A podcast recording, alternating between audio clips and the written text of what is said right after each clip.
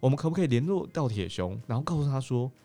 嘿，我有个想法，我知道你过去做过什么了，我知道你现在正在做真正网站，然后我想提供你什么样的解决方案。”你看，如果我们开始运用这样的情报了，然后我们对对方开始提案，接触对方，他因为接受这个提案，所以他组织可能会往前。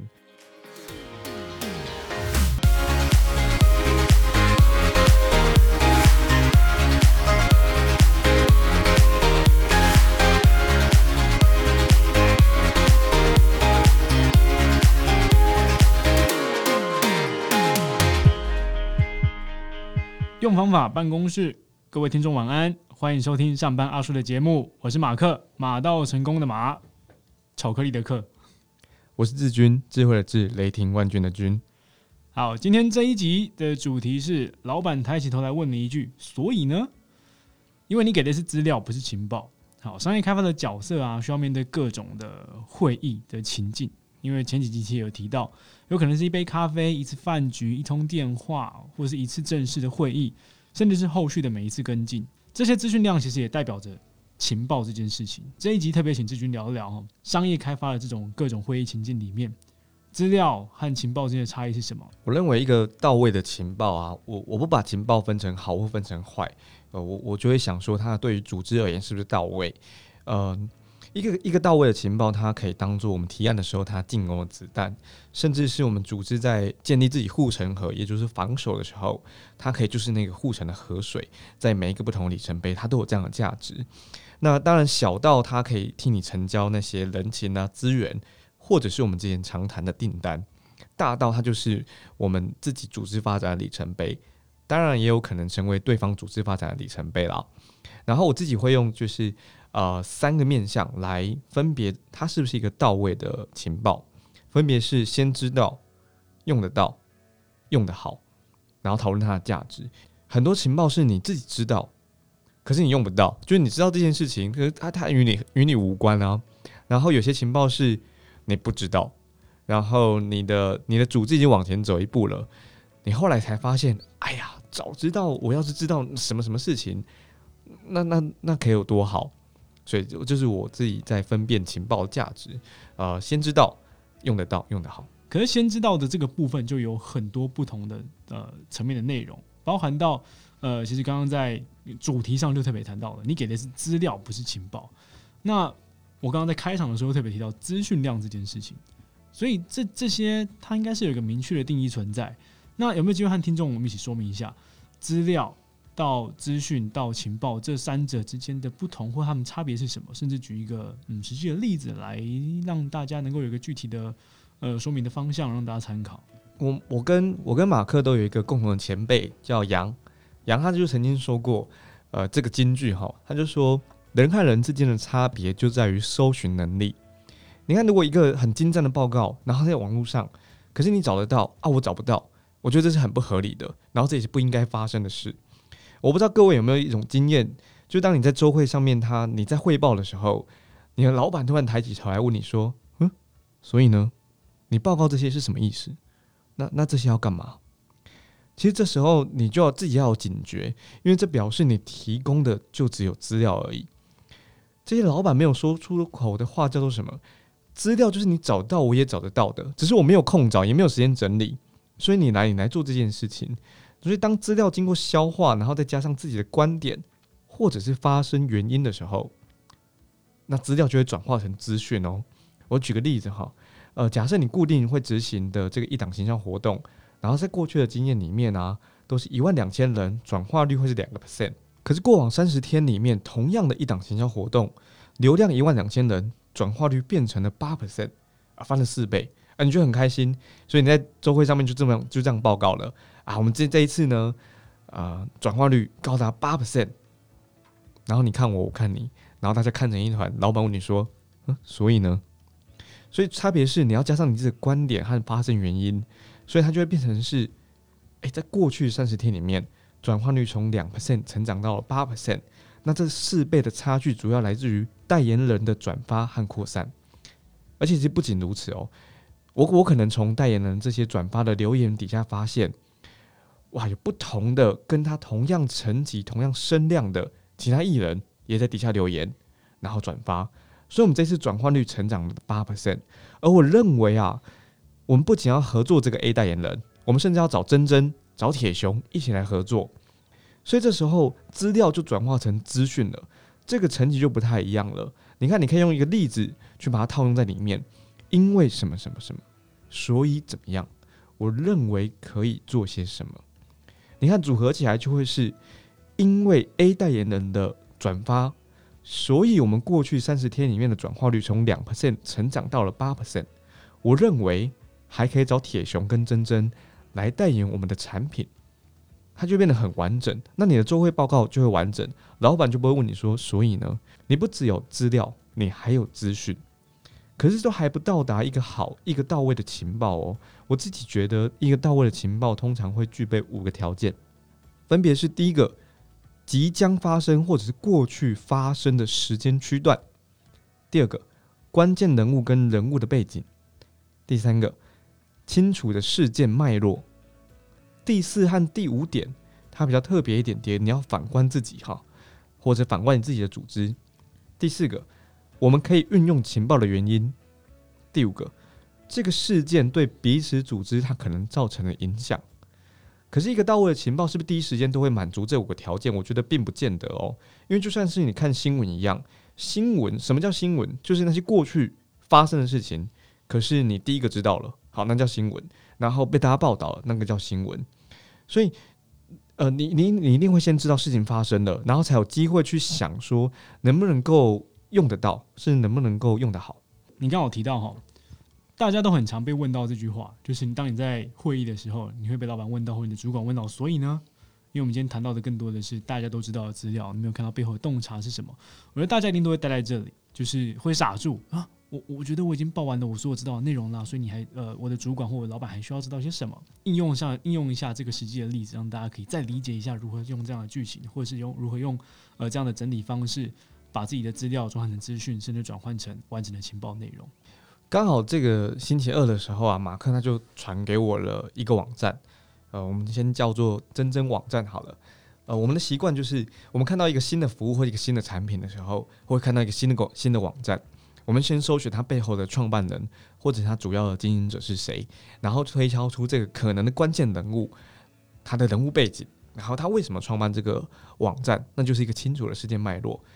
哎，结果三分钟之后，马克又传给我说：“哎，这个真真网站的创办人，他曾经有一场演讲，然后找到他的海报了，他贴给我看，哇，上面就有他的经历啊，他的履历啊。我们发现创办人叫铁熊。”啊，接下来我们就开始查铁熊他过去做过什么事情哦，原来他有三次的创业经验。那那这三次的创业经验又造成什么样的结果啊？前两家被并购，我觉得是很好的出场，所以他现在进行第二、第三次的呃创业，然后做这一次 SaaS 的服务，所以有真正网站出现。接下来我跟我跟马克就开始想说，那真正网站的出现在我们自己的背景，可能是商业开发，可能企业教育训练，或者是我们现在正在做的这档节目《上班阿叔》。我们能不能够运用真正网站的成立这样子的情报，然后我们知道过去是谁了？我们甚至有机会联络到铁熊哦。我们可不可以联络到铁熊，然后告诉他说：“嘿，我有个想法，我知道你过去做过什么了，我知道你现在正在做真正网站，而我们这样的背景，然后我想提供你什么样的解决方案？你看，如果我们开始运用这样的情报了，然后我们对对方开始提案，接触对方，他因为接受这个提案，所以他组织可能会往前。”然后我跟马克，因为让这个提案被对方接受了，上班阿叔这个频道，他肯定往前再走一步。其实那就是我刚刚讲的第五个条件：事件会对彼此组织所造成的影响。所以，我们逐渐把这个五个条件给聚集起来之后，它其实就会让我们彼此的组织开始往好的方向发展。还有一个很可怕的问题，我觉得这个可怕的问题也是大家很常被自己误导的，因为很多时候。资料转换到情报，它是一个非常模糊的过程，它并没有一个具体的条件或是一个具体的门槛限制。那真的是我们必须要透过自己已经很熟练的一些思维模式，然后去转换这些内容。如果今天是不小心把资料物质成情报了，会造成什么样的影响？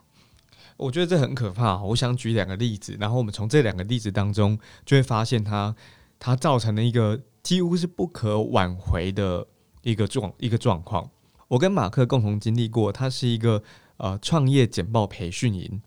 那在这个培训营当中，我们有书审，然后第一次的面审，第二次面审。在第二次面审的时候，有这么一支新创公司啊。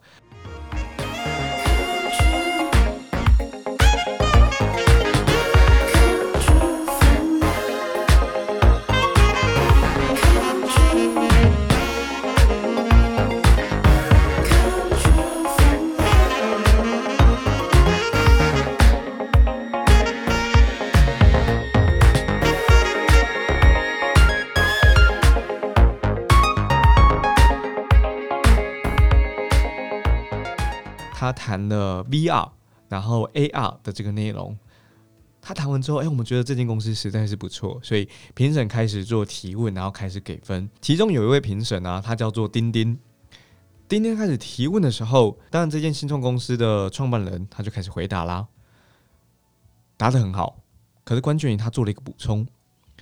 这个新创公司的创办人他当时补充了一件事情，他就说最近啊，HTC 的 VR。发生了什么什么事情？而我认为他这个东西是不会成功的，因为什么什么什么，然后做了一些负面的描述。殊不知，真的是殊不知，钉钉就是 HTC VR 的 head。那对于新创公司的这个创办人来说，第一，他知道有他他获得的资料就是今天有几位评审，可他没有做功课，他没有查说钉钉他背后是谁。他不知道这整个事情发生的脉络，他不知道这个培训营为什么要办这个培训营，他应该不知道。他就是拿着资料他就上场了，这也无妨。但你不应该诋毁其他人。好，那我觉得我就觉得这很可惜。第二个例子是，我觉得商业开发可能更容易遇到的。刚刚我跟马克要是真的去拜访了真真网站的创办人铁熊，那我们一定会做功课嘛？好，到现场我们可能跟铁熊说：“哎，铁熊，铁熊，你这个真真网站啊，跟我们曾经曾经有个客户啊，这个大明网站，然后我们也曾经跟他合作过，我们可能做了 A、B、C 方案，啊，我们做的很好啊，所以我们跟呃真真网站，然后也也想做这样子的合作，然后也让你参考。结果如果铁熊说一句，大明网站也是我们的关系企业，哇，那就很搞笑哦。”我觉得很多集团式的公司在 Wiki 上面都可以找到很充足的资料，比如说富邦集团，呃，你肯定可以知道富邦开头的肯定跟富邦有关，可是 Momo、台湾大哥大都是富邦旗下的关系企业，所以你得提前知道这件事情，然后做好这样的准备，不然丢错球，我觉得是很可怕，然后也非常可惜的事情，因为你好不容易约到对方的时间。你好不容易约到对方喝一杯咖啡，可是却连最基本的对方的关系企业你都没有搞清楚的话，那这样子负面影响，我觉得是非常非常可惜的。像刚刚都有提到，我们会看到很多可见的，就是在台面上的各种资料，比如说评审几个人，然后这间公司，或者是你可以在维基上查到的各种更详细的资料。所以，到底把资料转换成资讯，再转换成可用的情报的这个段落上面。嗯，如何做的？首先，我还是想，呃，我还是很建议各位，就是在每一次拜访的时候啊，你都一定要做功课。那我先分享管道好了，因为我觉得管道它会相对来明确一些。呃，我觉得大家可以从官方网站它去看两件事情，第一个是主要经营者，然后第二个是他的策略伙伴。接下来，你从主要经营者跟策略伙伴当中，再去搭配你想要呃进攻的对象，或者是你想要切入的这个面向。搭配关键字的搜寻，你可以用空格，然后再进一步开始去搜寻这些创办人或者是关键人物他们的个人的社群网站，可能包含 Facebook，可能包含 LinkedIn 等等。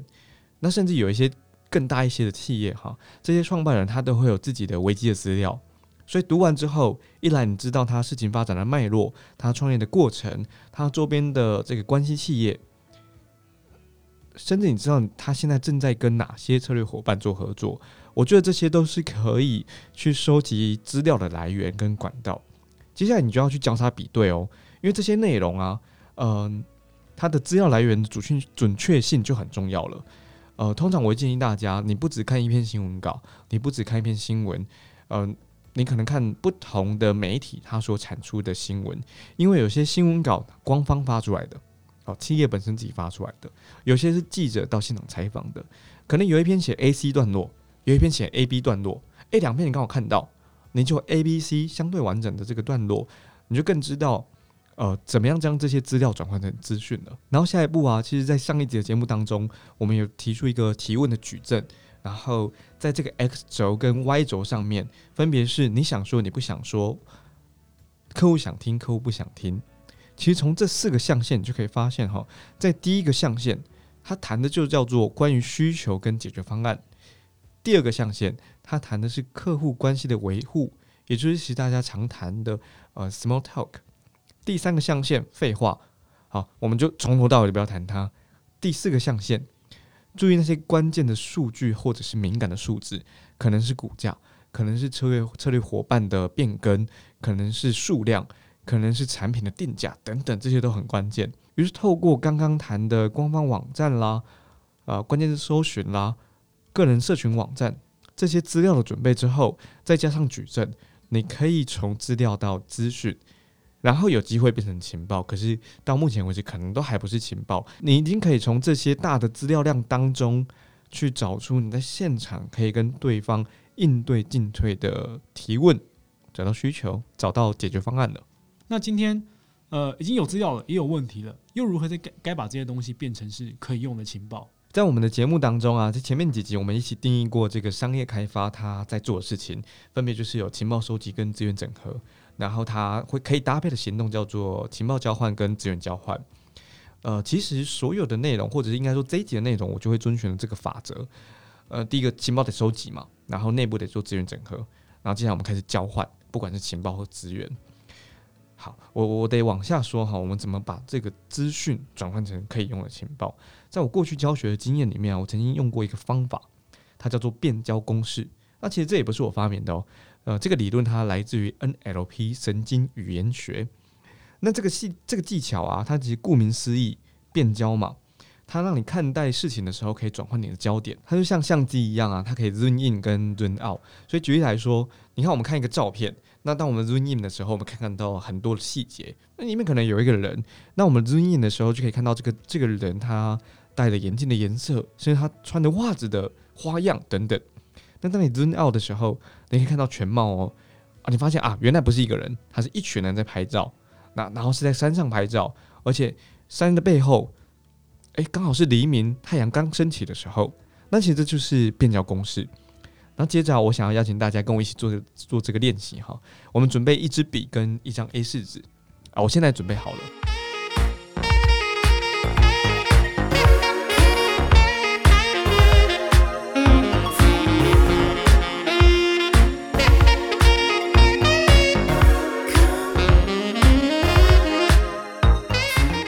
我们现在中间画一个圈，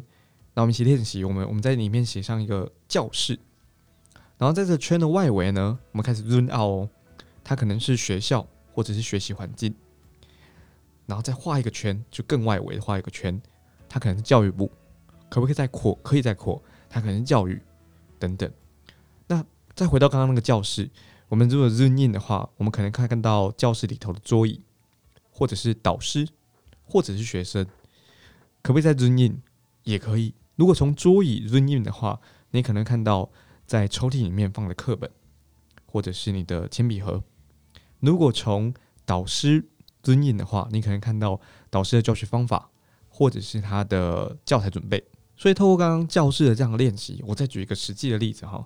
呃，当我们看到一个事件的时候啊，我都会用这样子变焦公式，它去 zoom in 跟 zoom out 出来看，它到底发生了什么事情。像是前阵子六月底七月初的时候，呃，三家电信公司它陆续举办了五 G 开台记者会。诶，如果你刚好去拜访，呃，这个台湾大哥大的广告部门，好了，你看你就可以在变焦公式的中间这个圈先写上台湾大哥大，那外围这个圈叫做五 G 开台，在外围可能是富邦集团。好，我们回到刚刚那个台湾大哥大的圈哦，那你 run in 的话，你可能可以写，呃，他们现在总经理林之成林总。在 run in 的话，你可能可以写广告部门的处长，当然你可以再往内围去写。可是你在这时候你就发现说，哎，我 run in 跟 run out 写下这么多东西，可是跟我有什么关系啊？其实各位，呃，你身为一个商业开发，你的目标通常是组织的目标之集合，所以你你现在就要去看，在你的组织里面的资源可不可以先整合起来，然后去比对那些台湾大哥大啦，然后你跟五区开台啦，你跟富邦集团啦，你跟林总经理啦，你跟广告部门这些不同的大小目标有没有重叠之处？所以你看到在一开始这集节目当中，我们一开始就把这个条件设定好了。条件不是写在旁边的，而是让你让你来检视或者检核你正在做的事情有没有符合这些条件。你看，我们把那个一个一个到位的情报五个条件拿出来比对，即将过去发生的时间段，诶，五 G 开台有了嘛？你知道它发生的事情，关键人物跟人物背景，呃，林志成林总你找得到，呃，广告部门的处长你可能也找得到，清楚的事件脉络。所以你知道为什么五 G 开台？你知道你知道台湾大哥大他们在做五 G 开台之后，他们今年的一些呃基地的基地台建设的目标等等，这些都是你可以做的。所以接下来你就要去比对你自己组织当中的目标和对方的重叠之处，然后你就可以完成第四个跟第五项哈。这四跟五的条件分别就会是你可以运用这些情报的原因。以及这个事件发生，或者是对方接受你的提案的时候，对彼此组织所造成的影响。五 G 开台这件事情对电信公司来说肯定是个里程碑。很多事情在呃去年或者是更早的时候，说不定早就定下来了。可是这没有关系，因为你仍然可以试着去推敲跟提案。以广告部门来说，他们陆续的去试出更多的影片在 YouTube 上面。可是有没有更多的？那他们明年体验开始准备了吗？因为即将进入第四季，然后今年又有疫情的影响，所以我觉得明年它会有其他的变化。那不是这时候提案，什么时候要提案？那从这样就可以去观察，呃，用变焦公式，再加上刚刚那五个条件，找出我们可以提案的交集点。可是人的记忆力真的是少的很可惜，对。但我们身为商业开发的角色，好了，一天可能要面对的是。两场、三场，甚至更多的这种会面的场合，好，一天两场、三场，一个礼拜十四场，一个月多少场？那你得去记得太多太多的情报量。那这些东西你要如何累积下来？是你要如何把它记下来？呃，我觉得每个人都有不同的方法。可是对于呃很多，我想对于很多听众来说。他们可能刚接触商业开发这个角色，或者他们现在是商业开发的角色，但是一样很苦于啊这些情报该怎么样呃被收集下来，然后如何在呃该出现的时间点把它拿出来放在台面上。那我们是如何累积的，或者是呃志军是如何累积，然后去提取自己的情报库的这样的做法？谢谢马克，我刚刚其实有谈到三个字，我觉得很重要，叫做交集点。嗯，我自己从心法上面来谈，然后从技法上面来谈，然后谈一个坏习惯。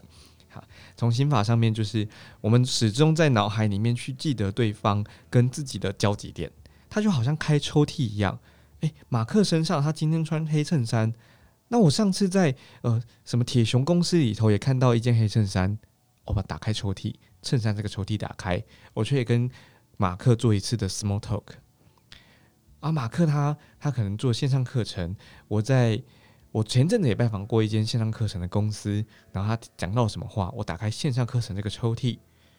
开始跟马克分享这个情报，所以这就是找交集点。所以刚刚你看我们找交集点，然后用开抽屉，它其实就是我自己在做呃累积跟提取资料库的一个方法。我把不同的资料、不同的资讯或者是不同的情报放在不同的呃我的抽屉里头，然后遇到对方的时候，开始找到彼此的交集点，然后提取这些内容。可是有个坏习惯，我特别要提醒大家，但当然也得回归看你所在的这个公司或你所在的组织里面，你们是不是有这样的习惯？那我很推荐大家改掉这样的坏习惯，叫做开会的时候打开电脑。那是很可怕的事情，因为第一，对方不知道你在敲打什么。虽然我们都会礼貌性的觉得对方正在打会议记录，可是我知道各位通常不是，你可能在记另外一间公司的信。所以千万不要这么做。然后第二，你用电脑记下来，远不比你用笔记写下来来的印象深刻。我很推荐大家写下来，就像是这一集里面啊，我们一起用 A 四纸，然后画圆圈，或者在前面几集里头，我们都用 A 四纸画下这个十字。如果各位有跟我们的节目一起做这样练习的话，你看我们就写下来，写下来第一个，你听的时候有印象。你写的时候有第二次印象，你看的时候会有第三次的印象。其实你其实就是你的视觉、听觉跟你的触觉同时在记忆这件事。那么你在把它放入到你的抽屉的时候，在下次提取就非常容易了。可我觉得这段过程还是有点抽象诶、因为它其实更多的是思维层面的习惯，然后你要如何让自己习惯于这样子的思考的脉络。我想应该会有一些做功课的方式或练习的方式，让大家如何习惯这样的思维模式，或者让他习惯这样子处理情报的方法。在企业教育训练里面啊，流传的一句话叫做“有用才有用”。我们用台语念会比较清楚，他在他到底在讲什么哈。有用叫好，也就是说，你今天学到一个方法，那你不是学到诶、你你得回去做功课，然后你得写下来，你最好跟别人讨论这个方法。甚至我很推荐大家今天学到之后，你把它运用在你的工作或生活上，然后写成部落格，接着开始分享。为什么要分享？因为你会获得战术，你会有成就感，成就感会造就你下一次下一次的分享。而且分享过程当中，或者跟你的朋友或跟你的同事在讨论的时候，其实这时候你会告诉他你所学习到这个方法，你你等会你正在教，你在教别人的时候，你学习的永远比别人还要快，而且还要深刻。各位回想一下，我们国小的时候，哦，为什么前面那三就是前三名，他永远都是前三名？你再怎么拼命念书，你就念不过他。而且我们下课的时候还会问这前三名问题哦，因为这前三名啊，他不止念书，他还准备好了教别人，他甚至比他甚至比老师所教的还念得更快更远，然后他还准备那些课外的资料，因为他不想被问到。同样的，我们自己有用才有用，我们学到了，我们自己要用才会有效嘛。然后我们还得教别人，因为教别人的过程当中，我们我们也会发现，诶，怎么有个地方我讲不太清楚？诶，怎么有个地方我好像没有很懂？所以，我们回过头去再做再做这些知识上的补充。我们开始运用的时候，我们我们也才会发现问题。我很喜欢谈一个叫做“带着问题进教室”，你没有用过，你就不知道哪里有问题。那透过这样的方式，我我很推荐大家把今天你你在这个节目当中听到的，你回去马上用，或者是你用完之后，你马上马上把你遇到问题，诶，在留言里头，或者是在我们提提问的箱子里头写信给我们。有一些听众朋友可能还是会有些内向啊，例如说他可能呃也也不知道如何去写一篇文，然后放在呃公开的平台上，例如说 Medium 或是自己的 FB，甚至自己的 LinkedIn 上面。但呃我自己分享好了另外一个做功课的方式，或是如何去练习这样思维的方式，就是写学着写会议记录，因为在一场会议里面会有太多太多的资料，资料你又如何在大家的来往之中把这些变成转换成资讯？资讯再到情报的过程里面，就是你如何洞察，甚至你如何知道你接下来这个情报会如何对应到接下来的 call action，或者接下来的每一场会议的呃各种的过程里面，或者一个关键环节里面。所以，当你开始练习写会议记录的时候，你会跟呃与会的与会的同事也好，或者你会跟与会的呃对方，就是他可能是厂商，或者可能是甲方等等的，你会跟他确定这样会议记录是不是正确的。我是透过这样的方式，你能够去确保自己在资讯转换的过程上面是不断练习的一个过程，或不断进化的一个过程。最后给大家一个嗯最后的一个 ending 吧。觉得好，在听完这一集之后，我们再也不要让我们的老板抬起头来问我们那一句。所以呢，我们从今天开始就得尝试的把资料变成资讯，然后掌握住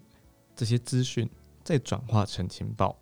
我很推荐大家用变焦公式 run in run out 的方式，画一个圈，外围的圈，然后再画一个外围的圈，去看清楚这整个局，看清楚这个事件发生的脉络。然后记得一个到位的情报五个条件：即将发生或是过去发生的时间段落，关键人物跟人物背景，清楚的时间脉络，清楚的事件脉络。我们可以运用情报的原因，以及事件对于彼此组织将会造成的影响。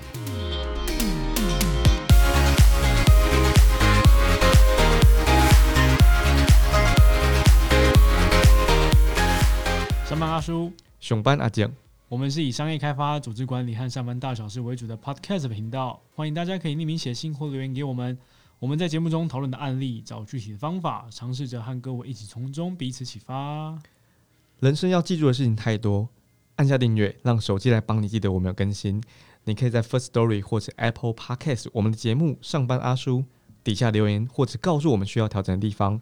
当然，如果你想要匿名的提问，在本集的介绍里面有匿名提问箱，或者是写信到 unclesradio at gmail.com。我们很期待看见你对我们节目的想法。下期见。